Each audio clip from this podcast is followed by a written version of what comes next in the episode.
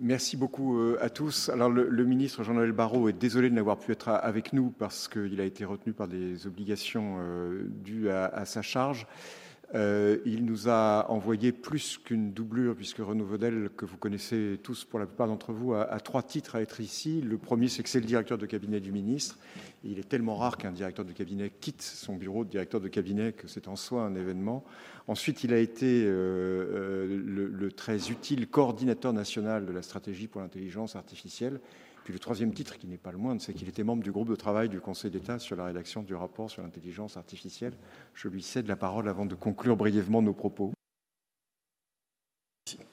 Merci beaucoup, euh, cher Thierry. Je suis très honoré d'être invité euh, dans ces augustes euh, locaux. Et je vais essayer donc de conclure assez rapidement cette brillante journée. Donc j'ai vu effectivement le, panel, plein de gens que, je connais, avec lesquels j'ai interagi et travaillé. Euh, donc effectivement, l'IA de santé, pour, du point de vue d'un ministre chargé du numérique, est, quelque chose de prioritaire. Vous savez que c'était une des priorités, peut-être la priorité principale euh, du rapport Villani et de la stratégie qui s'en est en, suivi.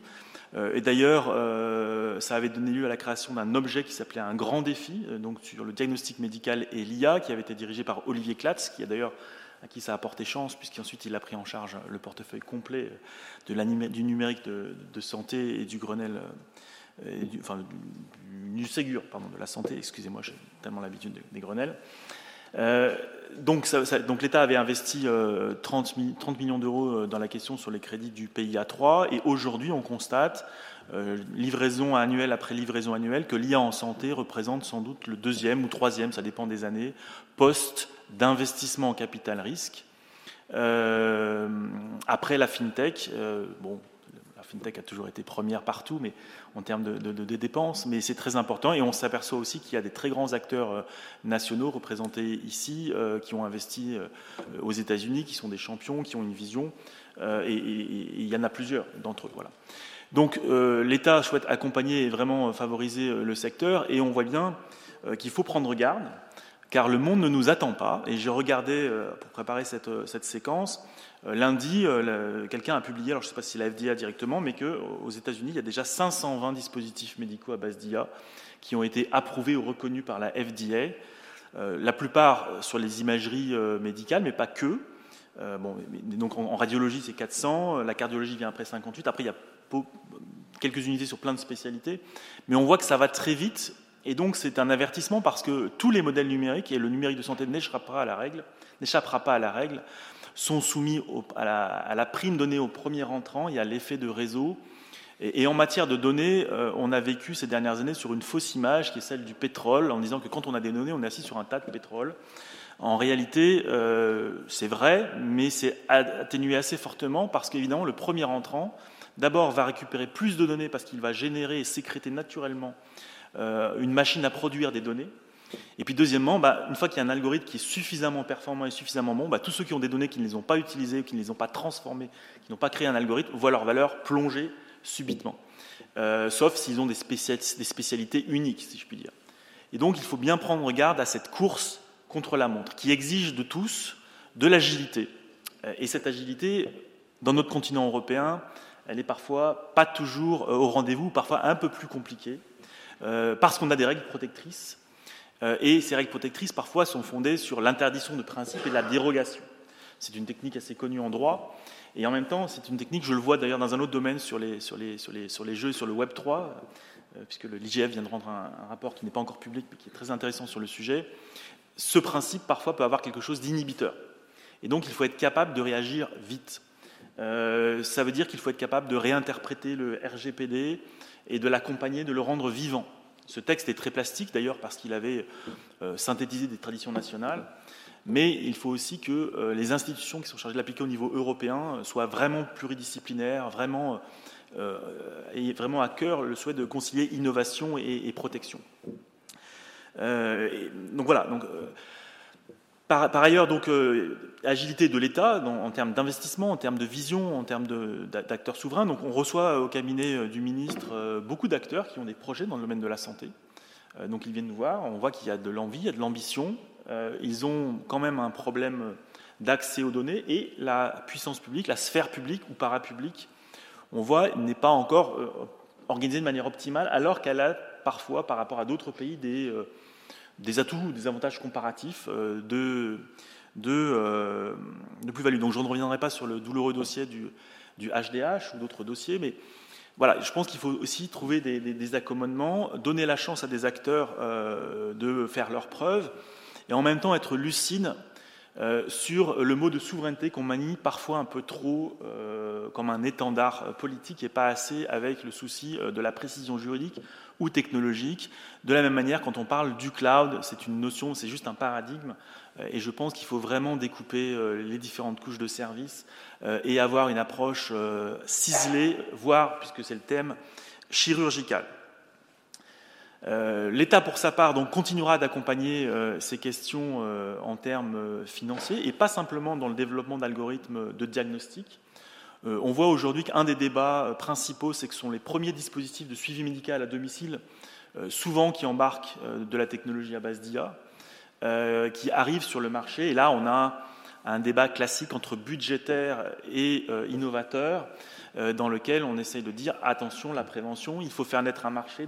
Là aussi, quelle forme d'intervention publique, par le tarif ou par la commande publique Et donc là, tous les spécialistes reconnaîtront le débat.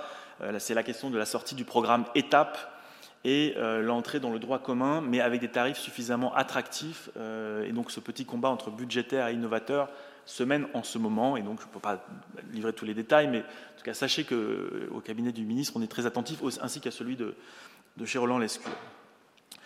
Euh, donc voilà, il y a, aujourd'hui une énergie, et puis enfin, il y a euh, la, prochaine génération, l'avant-garde. Donc, y a, pardon, j'allais oublier, il y a aussi dans le programme France 2030 un programme santé numérique qui finance aussi certains types de projets.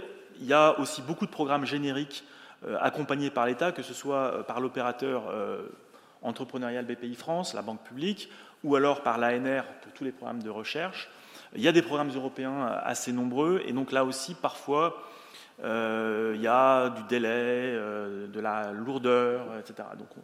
Donc, voilà, beaucoup de défis qui font que si on veut être au rendez-vous, eh bien, il faut nous bouger, pour le dire trivialement, à un moment où les entrepreneurs ne manquent pas, euh, par exemple, la première chose qu'a fait le ministre chargé du numérique quand il est arrivé, euh, la première sortie publique, il l'a faite à Toulouse pour annoncer euh, un petit programme d'accompagnement, le Health Tech 20. Alors, on utilise l'anglais puisque ça ne nous a pas été complètement interdit, mais bon, parce que c'est un peu, enfin voilà, c'est comme ça.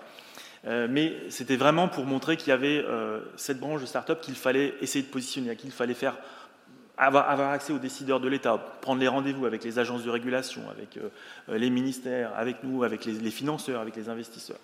Euh, et, parce qu'il y a, euh, et il faut de la concurrence, non seulement des gros acteurs, mais il y a toute une génération. Et la Health dans la, French Tech, dans les 520 ou quelque chose entreprises qui font de l'IA, c'est à peu près, c'est pareil, le troisième, volant, après peut-être aujourd'hui la Clean Tech, qui monte très vite.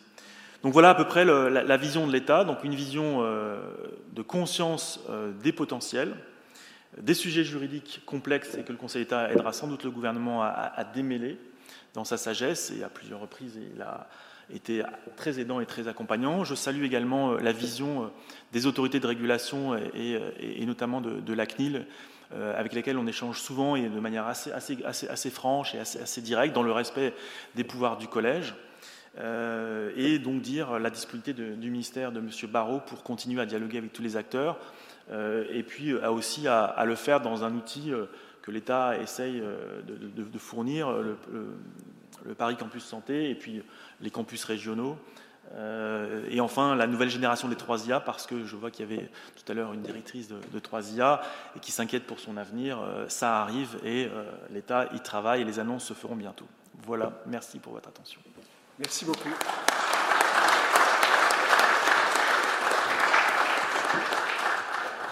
Alors, il me revient la lourde charge un vendredi après-midi à 15h30 euh, de mettre un point final à, nos travaux. Je vous rassure, je ne vais pas passer une demi-heure à, mal résumer ce que vous avez dit. Et, euh, je voudrais euh, brièvement vous dire un merci, parler d'un esprit et vous proposer un défi. Le merci, pour commencer par là, c'est à tous ceux qui ont euh, participé, euh, tous les intervenants et les animateurs de table ronde, et surtout à ceux qu'on ne voit pas qui ont organisé euh, cet événement qui est assez inhabituel par le genre d'acteurs qui le réunit et, par, je crois, l'esprit qui a régné. La CNIL qui a accepté de descendre dans l'arène et, de se confronter. Vous avez vu avec quelle ouverture et quel esprit de coopération elle l'a fait.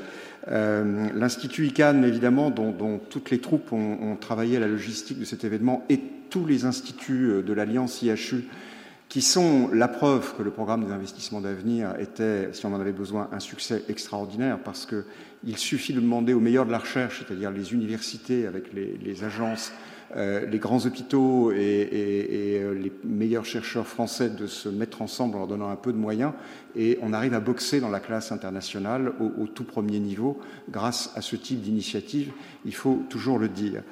Euh, et puis évidemment, euh, le Conseil d'État, euh, la section du rapport et des études, la, direction de la communication, tous les services du secrétariat général, tous les gens qui ont travaillé à remplir les carafes, monter la table hier soir tard après l'Assemblée générale et installer difficilement les caméras ce matin. Je ne sais pas si vous applaudirez à la fin du colloque, mais je vous demande de les applaudir maintenant pour qu'on ne les oublie pas.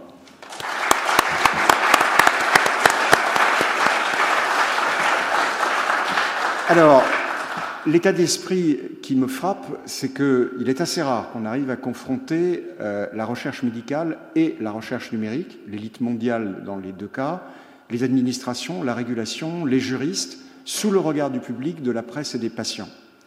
Et c'est cette synthèse qui peut nous permettre de, progresser. L'esprit qui règne ici, vous l'avez tous constaté, n'est pas plaintif. On énonce les problèmes, on, on confronte les solutions beaucoup plus que les points de vue, et, j'ai le sentiment qu'il y a un appétit pour trouver peut-être des voies de traverse, peut-être des innovations euh, hasardeuses qui toutes ne fonctionneront pas, mais de ne pas prendre la traditionnelle position française d'attendre la loi et les subventions, puis de se plaindre que la loi soit arrivée et que les subventions soient insuffisantes.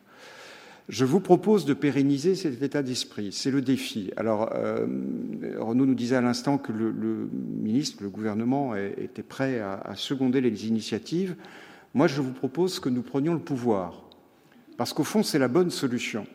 Quelle est l'idée? Nous avons des instituts hospitalo-universitaires. Vous vous rappelez que dans des temps troublés, euh, à la fin du XVIe siècle, quand on voulait assurer la sécurité d'une minorité, on lui remettait des places de sûreté. Les instituts hospitalo-universitaires, ils poursuivent l'intérêt général, ils ont une mission de service public, ils ont euh, la foi en la santé chevillée au corps, ils sont là pour obtenir des résultats, leur éthique ne peut pas être mise en cause. Et, l'Alliance, dans sa configuration actuelle, porte cette éthique collective. Nous pouvons être ces places de sûreté où toutes les données de santé, car on a bien vu aujourd'hui qu'il n'y en a pas qu'une, elles ont des statuts très variables et tout est à inventer en la matière, c'est un endroit où les données de santé seront protégées, seront bien traitées. Dans ces places de sûreté, nous pouvons accueillir les partenaires naturels de la recherche médicale, qui sont évidemment les acteurs de la recherche, on les connaît, les grandes universités, les instituts, les hôpitaux, mais aussi les entreprises. Nous n'arriverons nulle part, nous le savons, sans les grandes entreprises du médicament, du numérique, celles qui sont de bonne foi, européennes, attachées aux soins, aux mêmes résultats que nous dans ces places de sûreté, nous pouvons leur proposer un havre dans lequel la donnée peut être travaillée avec sans doute moins de rigueur sur la méthode ou le contrôle a priori, parce que nous avons plus d'exigences par notre existence même. Et nous pouvons fabriquer ensemble, sous le regard et avec la collaboration de la CNIL, un statut expérimental dans lequel nous pourrions ensemble commencer à travailler autour de ces processus pour trouver des chemins de viabilité économique, pour trouver des moyens de conduire nos expériences de toute nature à l'abri d'une sorte de pointillisme réglementaire, nous pourrions tester des solutions que demain nous proposerons au gouvernement, que nous apporterons aux législateurs, et nous pouvons le faire dans ces instituts sous le regard du public, comme nous en avons débattu aujourd'hui, sous le regard de la presse, avec les associations de patients. Nous pourrions travailler ainsi, et plutôt que d'attendre le futur règlement, les prochaines décisions, euh, le hasard des normes euh, ou des scandales ou des passions médiatiques, être, nous, force de proposition, et travailler à créer pour la recherche médicale, dès lundi matin, un nouveau lieu dans lequel nous aurons le statut, les outils, les capacités à être attractifs, à attirer à nous les grandes entreprises, françaises d'abord, européennes, mondiales, et à devenir un modèle de développement de la recherche médicale. Je crois que c'est le défi auquel nous sommes confrontés. Si vous êtes d'accord tous à votre place pour le relever, je pense que l'Alliance des IHU prendra des initiatives en la matière. Le Conseil d'État les soutiendra. Nous serons le lieu où vous pourrez valider les concepts, rechercher les limites juridiques, chercher la fabrication des bons instruments. Et je suis sûr que la Cour des comptes nous aidera aussi à, certifier le modèle, à assurer de sa viabilité économique et de sa transparence. Si vous êtes d'accord pour le faire, le mouvement du 10 février est lancé, rejoignez-le. Merci.